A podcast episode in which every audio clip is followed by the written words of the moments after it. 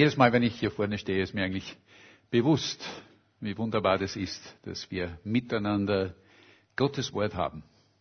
Es ist ein Vorrecht, dass Gott uns sein Wort gegeben hat und dass wir aus seinem Wort wirklich schöpfen können, aus der Fülle dieses Wortes.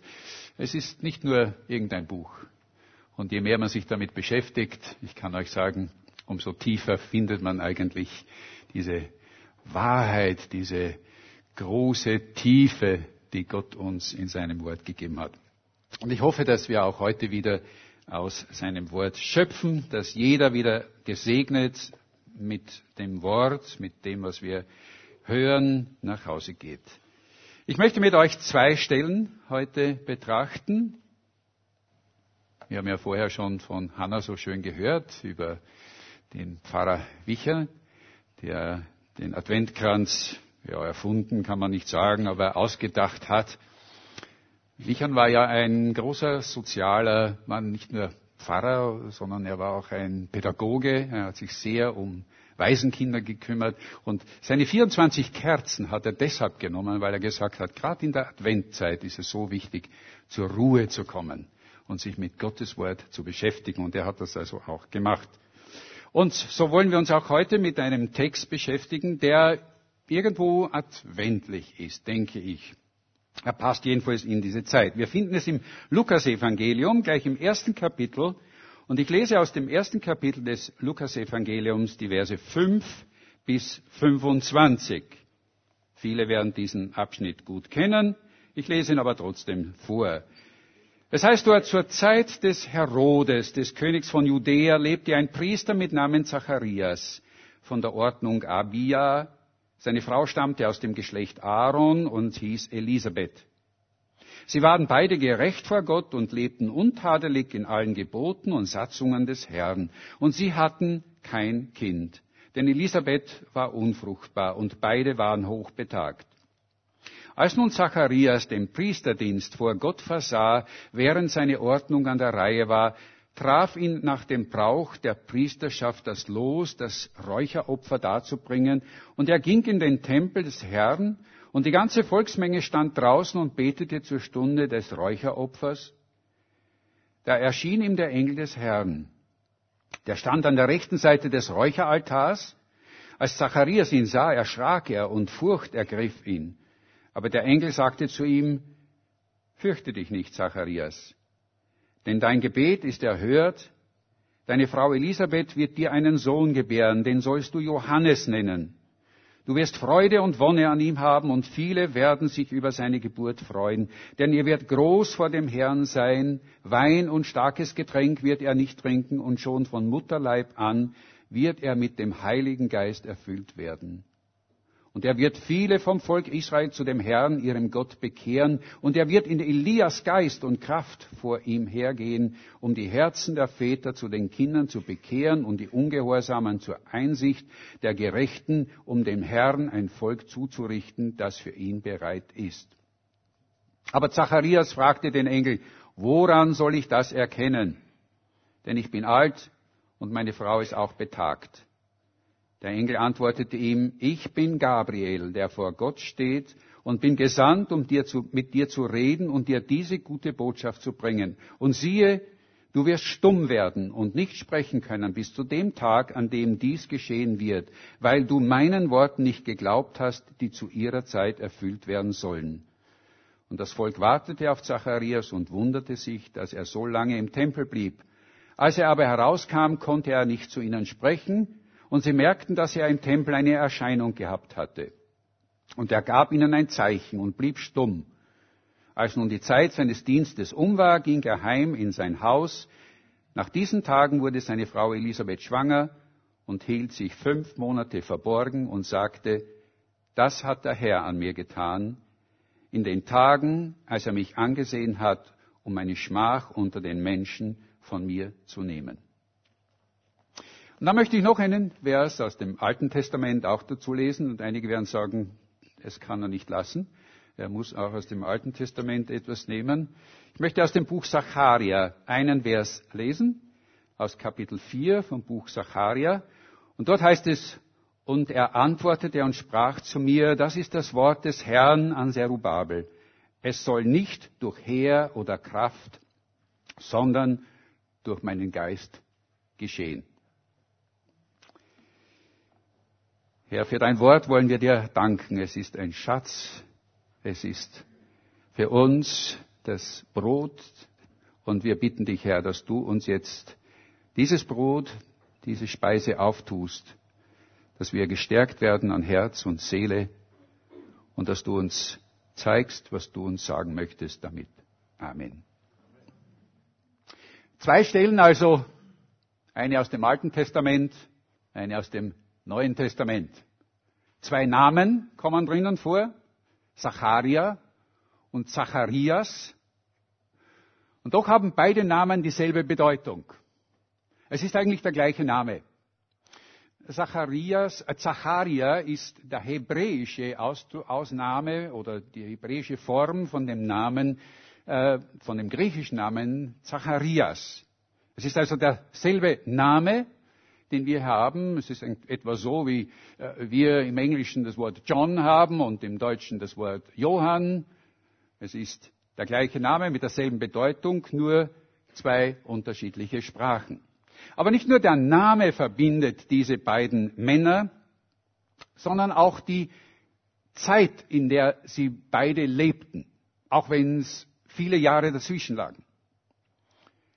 Wenn wir uns noch erinnern, vielleicht an eine der letzten Predigen, die ich gehalten habe über das Buch Sacharia, dann wissen wir, äh, dass dieses Volk, dass das Volk Israel 70 Jahre im Exil in Babylon war und sich in dieser Zeit sehnten, wieder zurück nach Jerusalem zu kommen, zurückziehen zu dürfen. Gott hat ihnen ja am Anfang ihrer Gefangenschaft gesagt, dass sie 70 Jahre in Babylon sein würden, aber dass er sie wieder zurückbringen würde. Aber die Jahre zogen sich dahin, nichts schien sich zu bewegen und die Leute begannen zu zweifeln und sie fragten sich, hat Gott uns vergessen? In Zacharia gibt es sogar eine Stelle, wo der Engel, ein Engel, den Herrn fragt und sagt, Herr Zebaoth, wie lange noch willst du dich nicht erbarmen über Jerusalem und über die Städte Judas, über die du zornig bist, schon 70 Jahre lang? Seit der Zeit sind 500 Jahre vergangen. 500 Jahre und wieder war das Volk Israel in großer Not. Wenn Lukas hier sein, sein äh, Evangelium, wenn er hier beginnt und mit sagt, zur Zeit des Herodes, des Königs von Juda, dann klingt das so irgendwie sehr sachlich. Aber die Leser damals, die wussten, die konnten mit diesem Namen Herodes etwas anfangen. Denn es beschrieb, es beschrieb oder dieser Name stand für eine schreckliche Zeit, in der sich das Volk Israel befand.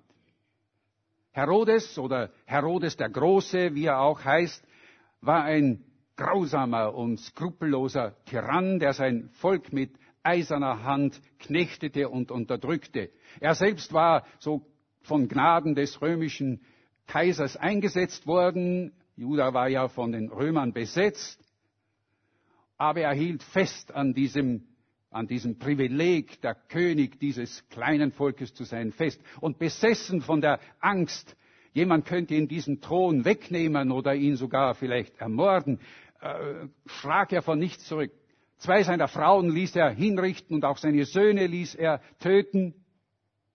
Und wir wissen aus dem Matthäus Evangelium, wir kennen aus der Weihnachtsgeschichte, wir wissen dort, dass er es war, der befahl, dass alle Buben im Alter von zwei Jahren und darunter ermordet werden sollten, weil man ihm gesagt hatte, dass irgendwo in seinem Land ein neugeborener König der Juden war. Wenn Lukas also schreibt zur Zeit des Herodes, des Königs von Juda, dann meint er eigentlich und dann verstand man in einer sehr dunklen und bösen Zeit. 400 Jahre davor wurde ja dem Volk Israel von, einem, von dem letzten Propheten im Alten Testament eine Prophezeiung gegeben im Buch Malachi. Und wenn wir auch diese Stelle uns noch anschauen. Es ist eine Stelle, die das Volk an dem das Volk festhielt. Im letzten, in den letzten Versen vom Buch Malachi, Malachi, dort lässt Gott ihnen sagen, denn siehe, es kommt ein Tag, der brennen soll wie ein Ofen. Da werden alle Verächter und Gottlosen Stroh sein und der kommende Tag wird sie anzünden, spricht der Herr Zebaoth. Und er wird ihnen weder Wurzel noch Zweig lassen. Was für eine, was für eine Ankündigung, die Gott ihnen 400 Jahre davor gegeben hat. Und die Leute warteten. Die Leute warteten auf die Erfüllung dieser Verheißung. Genauso wie die Leute zur Zeit des, Zacharia, des äh, Zacharias warteten. 400 Jahre waren seit dieser Botschaft, die Malachi ihnen gab, vergangen. 400 Jahre, in denen es kein Wort von Gott gab kein Prophet, der ihnen einen Schimmer an Hoffnung vermittelte. 400 Jahre, das sind eine lange Zeit. Blenden wir 400 Jahre von unserer Zeit zurück, befinden wir uns im Jahr 1618. Wisst ihr, was im Jahr 1618 war bei uns? Es begann der Dreißigjährige Krieg. Und wie zur Zeit des Zacharias fragten sich auch die Leute in dieser Zeit des Königs Herodes, wo ist Gott. Hat er uns vergessen? Und dann schildert uns Lukas in seinem Evangelium noch ein weiteres Schicksal. Zur Zeit des Königs Herodes lebte ein Priester mit Namen Zacharias. Es ist, als würde die Kamera vom Palast dieses tyrannischen Königs wegschwenken in ein kleines Haus, wo ein älteres, einfaches Ehepaar lebte. Wenn Lukas schreibt, ein Priester, dann deshalb, weil er zunächst eigentlich nicht sehr viel über diesen Mann sagen konnte. Er war ein gewöhnlicher Priester. Und seine Frau Elisabeth, ein einfaches, schon älteres Ehepaar, unauffällig, liebenswürdig, gottesfürchtig. Sie waren beide gerecht, schreibt Lukas. Das heißt, sie waren gläubig, Sie versuchten ihr Leben wirklich nach Gottes, nach Gottes äh, Wegen, nach Gottes ähm, Plänen auszufüllen. Das heißt nicht, dass sie vollkommen waren. Sie waren nicht sündlos. Sie waren Menschen.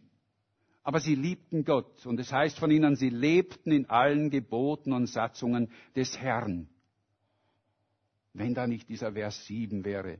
Der Vers 7, aber sie hatten kein Kind.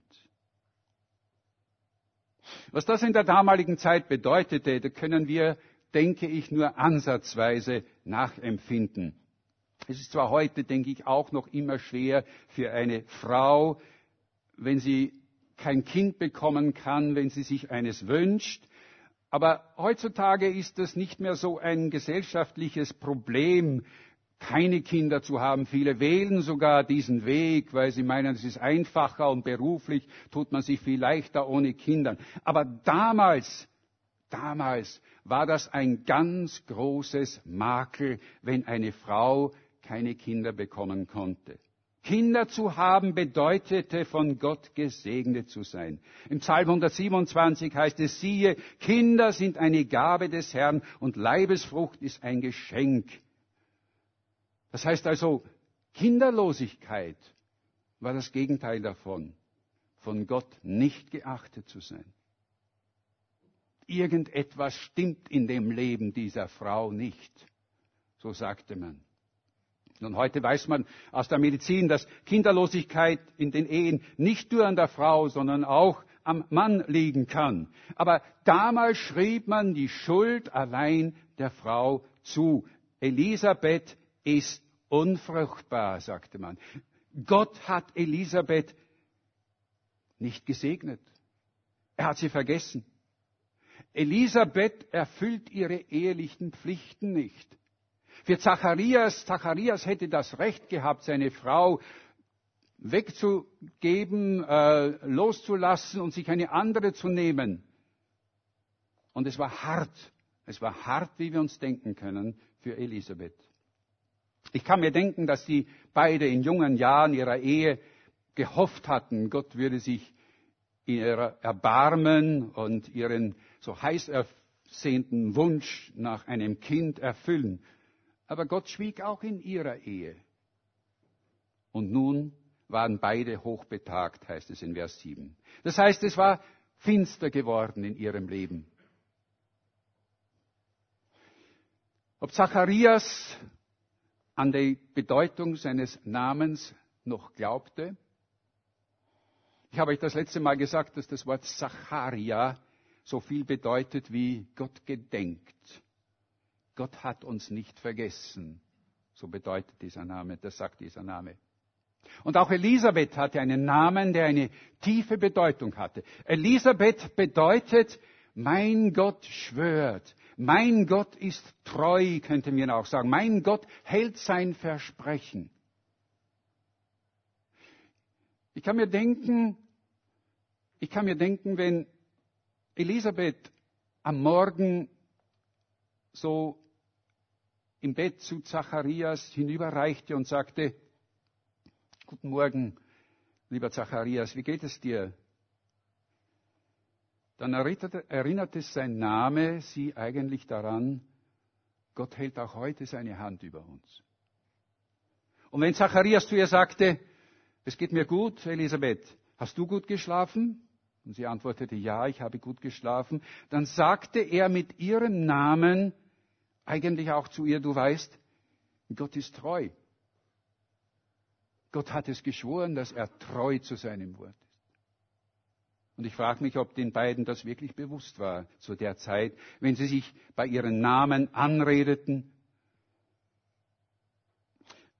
Erkennen wir in diesen drei Fällen die Ähnlichkeit? Ich meine, Israel zu Zeiten des, Zachari, des Zacharias, Juda, das Volk Juda zur Zeit des König Herodes und diese kleine, dieses kleine Bild von Elisabeth und Zacharias.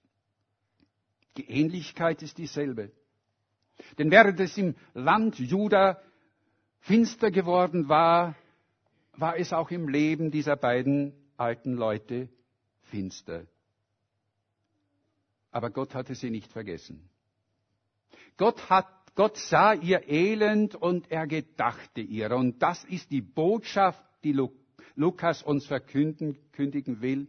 Die Botschaft nämlich, die Botschaft von Gottes Liebe für alles Elende und Verlorene. Und das ist die Botschaft für Weihnachten.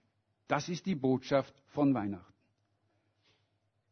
Gott hat eine tiefe und unermessliche Liebe für alles Verlorene, für alles Notleidende, für alles Elende. Das zieht sich durch die ganze Bibel hindurch. Wenn wir die Bibel durchlesen, dann werden wir finden, dass es immer wieder zu diesem selben Punkt kommt. Es beginnt schon bei der Berufung des Mose im äh, zweiten Buch Mose Kapitel 3, wo es heißt, und der Herr sprach zu ihm, ich habe das Elend meines Volkes in Ägypten gesehen und ihr Geschrei über ihre Bedränger gehört und ich habe ihr Leiden erkannt.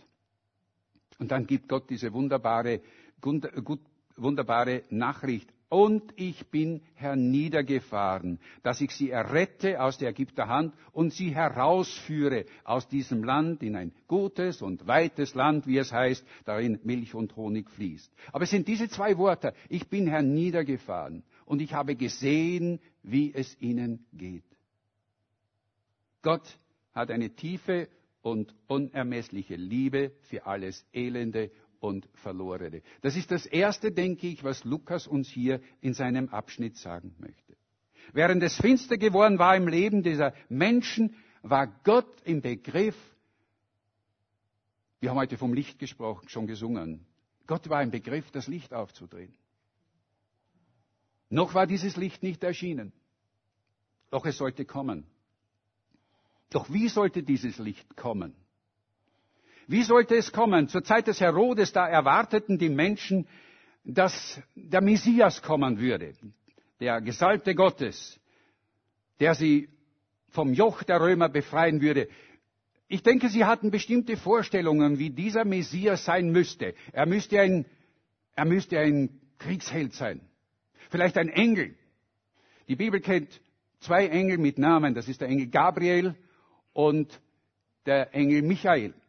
Gabriel ist eher der Bote, wir werden ihn dann gleich noch kennenlernen, er ist eher der Bote Gottes. Aber Michael, das ist der Krieger, der ist immer dort, wo es so Kämpfe gibt im Alten Testament. Vielleicht schickt Gott uns diesen, diesen Engel Michael, dachten sie, und er wird uns befreien mit mächtiger Hand aus der, aus der Klammer der Römer. Auch zur Zeit der babylonischen Gefangenschaft erwarteten die äh, Menschen einen mächtigen Befreier, der sie aus Babylon herausführen würde. Aber Gott gab ihnen damals schon ein ganz wichtiges Wort. Und das ist dieser eine Vers, den wir aus dem Buch Sacharja gelesen haben. Dieses eine Wort, das so, das, ja, so, das ist Wesen Gottes eigentlich ausdrückt, wo es heißt, es soll nicht durch Herr oder Kraft geschehen, sondern durch meinen Geist. Es soll nicht durch Herr oder Kraft, sondern durch meinen Geist soll es geschehen. Und das ist dieser zweite Punkt. Gott geht in leisen Schritten. Gott wirkt in unauffälliger und unscheinbarer Weise. Nicht so, wie wir es uns vorstellen, nicht so, wie wir es uns erwarten. Das Erstaunliche an der ganzen Weihnachtsgeschichte ist, dass Gott sich in seinem gewaltigen Heilsplan, den er sich ausgedacht hat, einfacher und unauffälliger Menschen bediente. Einer betagten Frau, Elisabeth, eines einfachen Priesters, Zacharias.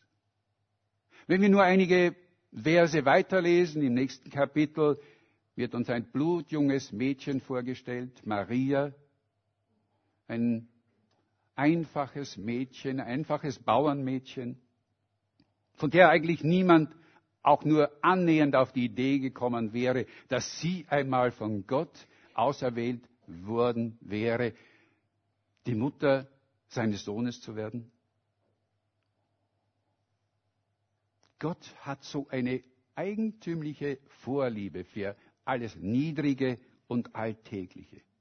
Und so beginnt diese gewaltige Heilsgeschichte aller Zeiten auch mit dem alltäglichen und gewöhnlichen Dienst eines Priesters namens Zacharias. Nun, um noch einmal zurückzugehen, auch zu diesem einfachen, wer hätte gedacht, dass Jesus als kleines Kind in einem Stall in Bethlehem, irgendwo in der Pampa würden wir heute sagen, zur Welt kommt? Und nicht in einem Palast? Gott beginnt in ganz einfacher und unauffälliger Weise. In Vers 8 und 9 heißt es, als nun Zacharias den Priesterdienst vor Gott versah, während seine Ordnung an der Reihe war, traf ihn nach dem Brauch der Priesterschaft das Los, das Räucher, Räucheropfer dazu bringen. Und wieder berichtet uns Lukas das so in ganz einfachen Worten, wo wir sagen, na und, das war doch eigentlich die Aufgabe dieser Priester, es war doch nichts Außergewöhnliches. Aber die Leute damals wussten, dass das etwas ganz Besonderes war. Und ich werde versuchen, euch das mit ein paar Worten zu erklären, warum das so etwas ganz Besonderes war, was hier geschah. Denn es war in Wirklichkeit das Zusammenspiel von vielen kleinen Wundern, die Gott hier vollbrachte. Der jüdische Geschichtsschreiber Josephus berichtet uns, berichtet uns nämlich, dass es zu der Zeit damals etwa 20.000 Priester gab. 20.000 Priester, also über Priestermangel konnte man sich damals wirklich nicht beklagen. Ähm, es waren nämlich, es waren nämlich fast alle Männer aus dem Stamm Levi auch berufen, Priester zu sein. Die Einzelheiten könnt ihr selbst nachlesen, wenn ihr in 1. Chronik in Kapitel 4, 24 nach, schaut, dort werdet ihr das finden. Denn äh, diese 20.000 Priester waren eingeteilt in Gruppen, in 24 Gruppen. Nun, wenn man das ausrechnet, dann, dann äh, umfasst eine Gruppe immer etwa 800 Priester. Und diese Priester machten, diese 800 Priester machten zweimal im Jahr eine Woche Dienst im Tempel. Und aus diesen 800 Priestern wurde jeder, jeden Tag ein Priester per Los gewählt, der dieses Räucheropfer am Vormittag und am Abend im Tempel darbringen durfte. Ihr könnt euch ausrechnen, wie groß die Chancen waren, dass man zu diesem Dienst drankam. Es war ungefähr so wie, glaube ich, 5 aus, 6 aus 45 ein Lotto zu gewinnen. Und viele Priester kamen überhaupt nie dran in ihrem ganzen Leben. Ja, das Besondere war noch, dass wenn einer dran kam, es nur einmal in seinem Leben tun durfte. Also es war wirklich etwas ganz Besonderes. Und wenn wir denken, dass Zacharias wahrscheinlich schon so an die 70 Jahre alt war, er hatte bis jetzt ja in seinem Leben noch nie dieses Vorrecht gehabt, dieses Opfer darzubringen. Und wahrscheinlich dachte er auch nicht mehr daran, dass es ihm noch einmal äh, ermöglicht werden, werden würde. Aber ausgerechnet an diesem Tag fiel das große Los auf Zacharias. Zufall oder Fügung? Ihr könnt selbst entscheiden. Und dann geschah noch etwas Außergewöhnliches, wie wir gerade gelesen haben. Als Zacharias allein in diesem Tempelraum, das war nicht das Allerheiligste, sondern das war dieser Raum vor dem Allerheiligsten. Das Allerheiligste war ja mit einem schweren Teppich, dort durfte ja nur der hohe Priester einmal im Jahr dahinter. Aber immerhin, davor war ein Raum, wo dieser Altar stand mit diesem Räucher und äh, wo auch der, der, äh, der, der Leuchter stand, der Kerzenleuchter stand. Als er diesen Raum betrat, sah er einen Engel stehen. Einen Engel, und Lukas beschreibt uns genau, wo dieser Engel stand. Er sagt, der Engel stand zur rechten Seite des Räucheraltars. Warum beschreibt er es uns so genau? Er beschreibt es uns so genau, weil er uns sagen will, der Johannes, der, der Zacharias litt nicht unter irgendeiner Halluzination. Er hatte nicht irgendwie momentan einen, eine Verwirrung. Nein, er sah wirklich einen Engel. Der Engel war da. Nun, Engel erscheinen nicht jeden Tag. Ich weiß nicht, ob ihr schon mal einen Engel gesehen habt. Die Bibel berichtet uns, äh, das letzte Mal, als ein Engel zu sehen war, als ein Engel jemanden erschien im Alten Testament, das war zur Zeit Zacharias. Er war der Letzte, der noch einen Engel sah. Danach vier, 500 Jahre keine Engelerscheinung mehr.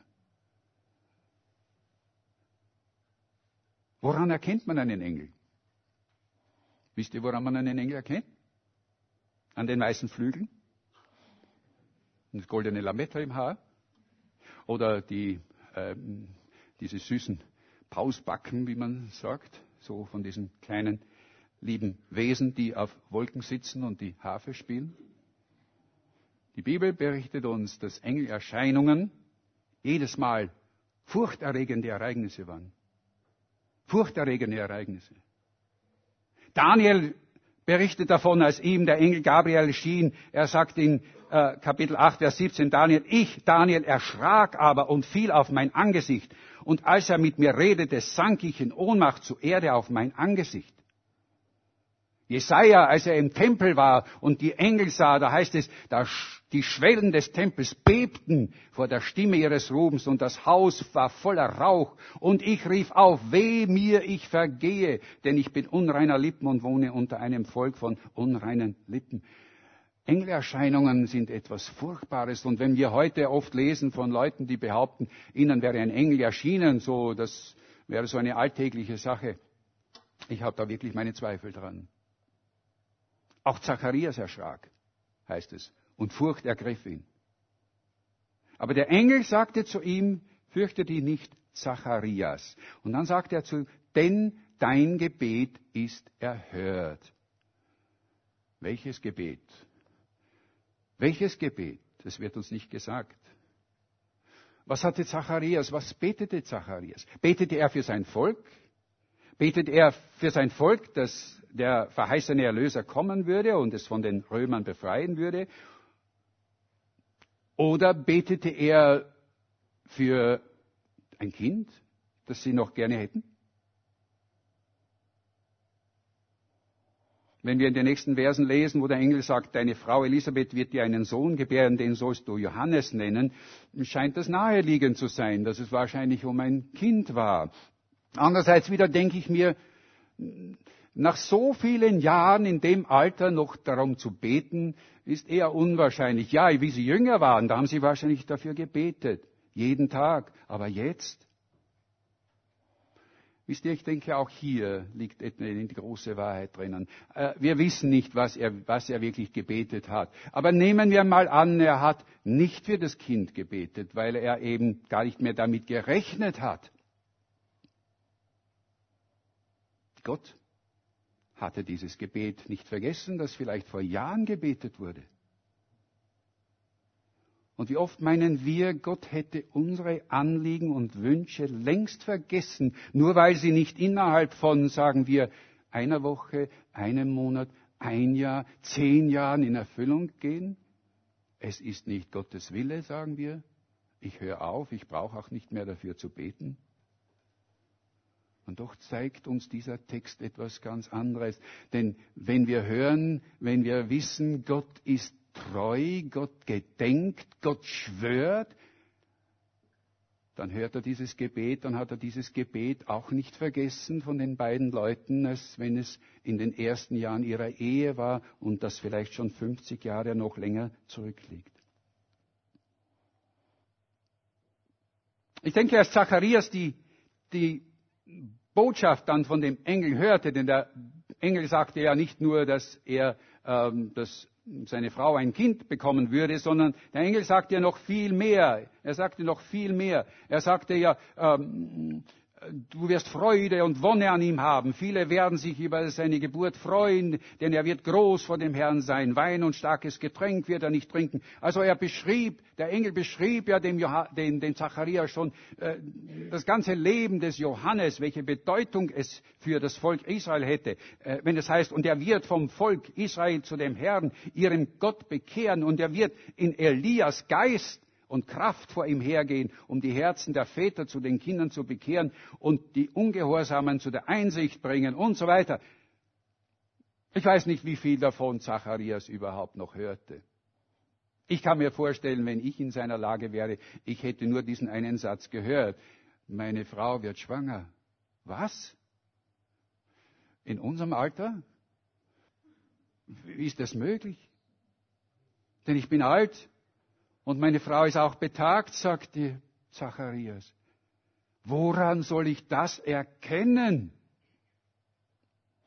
Und ich denke, Lukas spart hier auch nicht ganz an Humor. Denn ich kann mir das so vorstellen, während also Zacharias sagte, ich bin alt und meine Frau ist auch schon eine, eine ältere Lady, da antwortete der Engel, du bist alt, aber ich bin Gabriel. Warte, bis du so alt bist wie ich. Ich bin Gabriel, der vor Gott steht. Und ich bin gesandt, um mit dir zu reden und dir diese gute Botschaft zu bringen. Mit anderen Worten, er sagt zu ihm, meinst du, es ist für Gott unmöglich, das menschlich Unmögliche möglich zu machen? Ein komplizierter Satz. Ähm, aber ihr versteht, was ich meine. Meinst du wirklich, die biologisch bedingte Unmöglichkeit, dass deine Frau mit 70 Jahren noch ein Kind bekommen kann, ist für Gott, den Schöpfer, ein Problem? Mit anderen Worten, meinst du, dass dein Problem, auch wenn du keine Lösung dafür findest, für Gott ein Problem ist?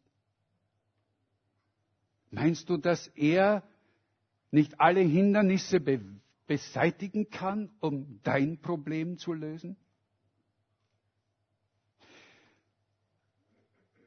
Zacharias bekam ein Zeichen.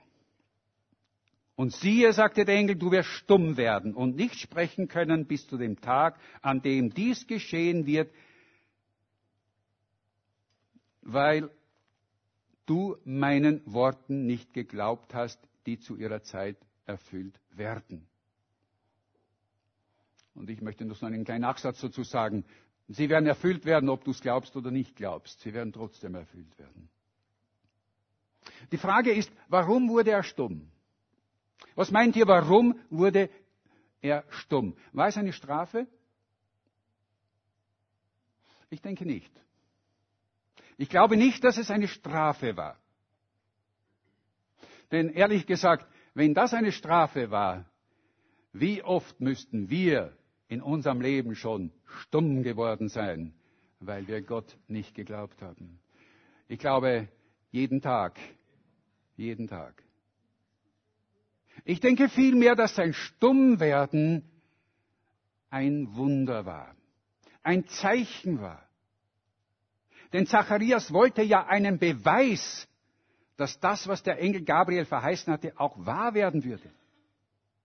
Und so gab ihm Gott ein spürbares Zeichen, dass er Wunder vollbringen kann, auch wenn es noch nicht so weit ist. Sein plötzliches Stummwerden war ein Beweis und ein Zeichen von Gottes Allmacht. Nun, ihr könnt selbst euch darüber ein Urteil bilden, aber ich denke, ich denke, so war es. Gott gibt uns manchmal so etwas wie ein Zeichen, dass das, was noch kommen wird, auch wirklich in Erfüllung gehen wird. Es muss nicht so ein, so ein Zeichen sein wie stumm werden, aber es genügt manchmal plötzlich ein Telefonanruf oder ein Brief von jemandem, der genau in die Situation, in der ich mich befinde, hineinspricht. Vielleicht ein prophetisches Wort, vielleicht jemand wie heute, wie die Ilse nach vorne gekommen ist und ein Wort gebracht oder der Hans ein Wort gebracht hat, das jemand trifft und sagt, das ist es. Es ist dieser gordische Knoten, vor dem ich stehe und aber den Gott auflösen kann. Ich denke, es muss schwer gewesen sein für Zacharias, nicht sprechen zu können. Ähm, ich denke, für jeden Vater und besonders für jede Frau, wenn sie schwanger wird, ist das das Erste, was sie gerne möchten, es weiter sagen. Aber dass er es nicht konnte, dass Zacharias es nicht konnte, muss schwer für ihn gewesen sein. Und in Vers 21 heißt es, das Volk wartete auf Zacharias und wunderte sich, dass er so lange im Tempel blieb. Und als er herauskam, konnte er nicht zu ihnen sprechen, aber sie merkten, dass er im Tempel eine Erscheinung gehabt hatte. Und er gab ihnen ein Zeichen. Ich weiß nicht welches Zeichen, vielleicht machte er so oder so, ich weiß nicht. In Vers 23 heißt es, nach ein paar Tagen kam er dann heim. Sie waren ja eine Woche, diese Abteilung, diese Gruppe war ja eine Woche im Tempel. Und er musste also bis zum Ende warten, auch wenn er stumm war. Er wurde also nicht so krankheitshalber oder wie man das auslegt, nach Hause geschickt, sondern er musste warten, bis sein Termin, bis der Termin vorüber war. Und wir können uns auch vorstellen, wie das ablief, als er dann nach Hause kam zu Elisabeth und nicht reden konnte. Und ich kann mir denken, das steht nicht da, bitte. Das ist jetzt meine blühende Fantasie. Ich kann mir denken, dass sie sagte, was ist los mit dir? Was ist los? Du warst jetzt eine Woche weg und kommst heim und sagst kein Wort. Was ist passiert? Was ist los? Aber er kann ihr nichts erklären. Vers 24. Nach diesen Tagen wurde seine Frau Elisabeth schwanger und hielt sich fünf Monate verborgen und, ja, hielt sich verborgen. Äh, diesen Vers brauche ich nicht weiter erklären, denn wisst ihr selbst, was hier passiert war in diesen wenigen Tagen danach, dass seine Frau schwanger wurde. Aber dann kommt dieser letzte wunderbare Vers. Und Elisabeth erkannte und sagte, das hat der Herr an mir in den Tagen, als er mich angesehen hat, um meine Schmach unter den Menschen zu beenden, getan und erfüllt, um mir diese Schmach von den Menschen zu dämmen. Das Licht war aufgegangen in ihrem betagten Leben. Und das Kind, das sie in die Welt setzen würde, sollte ein ganz wichtiges Glied im Kommen des wahren Lichtes werden. Dieses wahre Licht für uns alle. Und ich denke, Elisabeth hatte eigentlich die schönste und so wunderbarste Eigenschaft Gottes selbst erfahren, nämlich seine tiefe, unermessliche Liebe für alles Elende und Verlorene, so wie es Gott von Anfang an der Schöpfung bewiesen hat und diese Erfüllung dieser Liebe sich in voller Erfüllung in Jesus Christus gezeigt hat. Jesus Christus, die Erfüllung der Liebe unseres Gottes. Was bleibt für uns aus dieser Geschichte? Ich denke, für einen gläubigen Menschen, für der, der sagt, ich glaube, ist das Wesentlichste das Vertrauen. Denn Glauben heißt Vertrauen. Wer sagt, dass er an Gott glaubt, meint eigentlich, ich vertraue Gott. Glauben bedeutet, was auch immer in meinem Leben geschieht, was meine Sehnsüchte sind, meine Nöte sind, ich vertraue, dass Gott sie kennt und dass er meine Nöte sieht und dass er zu seiner Zeit das tut, was für mich das Beste ist. Nicht, was ich für richtig halte, sondern was er tut. Ich denke, das ist das, was wir als erstes aus diesem Text uns nehmen können. Auch dann, wenn wir meinen, Gott sei weit entfernt, Gott schweigt, Gott hat vergessen, dann dürfen wir auch an diesen Namen Zacharia oder Zacharia denken. Gott gedenkt unser. Wenn wir meinen, er ist weit entfernt, weil wir, weil wir seine Gegenwart nicht spüren, Geschwister, dann ist er in Wirklichkeit näher als unsere Kleider am Leib. Aber noch etwas weiteres, denke ich, können wir aus dieser Geschichte auch lernen. Denn wir wissen, Jesus ist nicht nur einmal gekommen, sondern Jesus wird wiederkommen. Er hat es uns verheißen. Er kommt wieder. Wir wissen, dass das seine Verheißung ist. Er hat gesagt, ich komme, aber ich komme wie ein Dieb in der Nacht. Niemand weiß, wann es sein wird. Fragen wir nicht, so wie Zacharias, woran sollen wir das erkennen? Woran sollen wir das erkennen? Denn Glaube bedeutet, dass wir diese Verheißung wirklich ernst nehmen. Und Advent bedeutet kommen, ankommen, wiederkommen. Und vielleicht ist gerade diese Zeit auch so wichtig für uns, uns wieder daran zu erinnern. Wir sind Wartende. Wir sind Wartende. Und es kann noch viele Zeit, es kann noch viel Wasser über die Mur hinunterlaufen, bevor sich das erfüllt. Aber wir sollten wissen, es wird so sein. Und wir sollten nicht zweifeln daran.